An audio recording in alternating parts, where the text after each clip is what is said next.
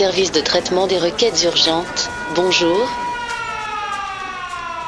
Requête numéro 131 115. Que lire après les attentats? La politique n'est pas la religion, ou alors elle est inquisition. Chers internautes, de l'eau et des larmes ont coulé sous les ponts depuis le 13 novembre et l'émotion doit maintenant laisser place à la réflexion. L'occasion de redécouvrir des philosophes et des auteurs qui savent mettre en mots la complexité de notre monde et aussi parfois son atrocité.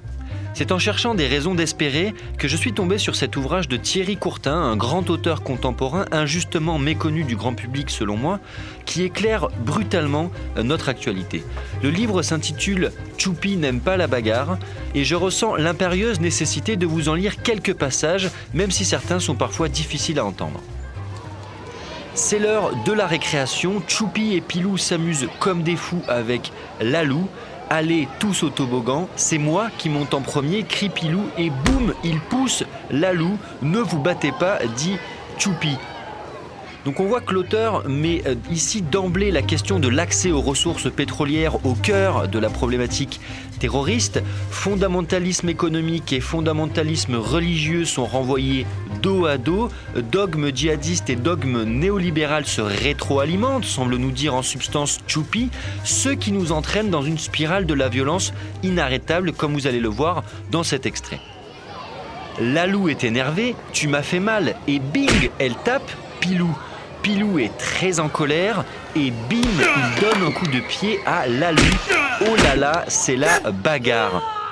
Dans cet extrait, on voit bien que l'auteur insiste sur le fait que nous devons affronter nos démons intérieurs si on veut pouvoir combattre nos ennemis à l'extérieur. En filigrane, Choubi pointe ni plus ni moins que la désintégration sociale et la crise de la modernité occidentale, qui explique selon lui que Daesh recrute aussi facilement jusque dans les cours de nos écoles. Arrêtez, dit Choupi, Lalou se met à pleurer. Oh, le bébé se moque Pilou. C'est toi le bébé, répond Choupi. On ne veut plus jouer avec toi. Alors là, on est dans une logique de sécession, deux conceptions du vivre ensemble s'entrechoquent, le multiculturalisme est mort, on ne peut pas ne pas y voir une référence directe à la doctrine du choc des civilisations de Samuel Huntington. Choupi livre ses analyses en faisant fi de la bien-pensance. La maîtresse arrive en courant, c'est chacun son tour au toboggan et il ne faut pas taper ses copains. Viens Lalou, on va jouer tous les deux, propose Choupi. Un peu plus tard, Pilou revient voir Choupi et Lalou. Je peux jouer avec vous?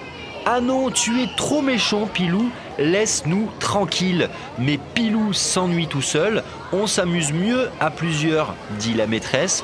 Vous faites la paix maintenant Les trois copains sourient et répondent Oui, on fait la paix. Alors on voit très bien comment euh, ici, à, travers une intrigue retorse, Choupi somme les belligérants de dialoguer sous l'égide d'une institution internationale afin de passer un accord dans le respect du droit international. Et on termine enfin notre analyse de ce texte majeur de la pensée non violente avec ce magnifique épilogue. Pilou a une idée, et si on jouait à la bagarre Ah non, s'écrie Choupi. Haha, c'était une blague, dit Pilou. Pilou qui est décidément un véritable fanfaron, le Falstaff de cette fable non violente, qui revendique malgré un contexte extrêmement tendu l'autodérision, une liberté d'expression qu'il sacralise comme une des valeurs indispensables à la création d'un espace de discussion interculturel.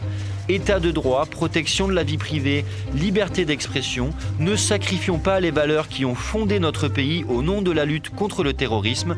Voici le dernier message qu'adresse Choupi à la communauté internationale. Merci d'être attentifs ensemble.